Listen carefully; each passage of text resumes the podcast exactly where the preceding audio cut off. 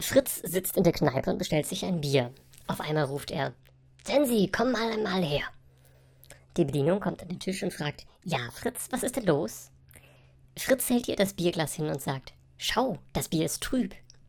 Sensi nimmt das Glas, schaut es sich an und meint: Keine Sorge, Fritz, das Bier ist nicht trüb, sondern das Glas ist dreckig.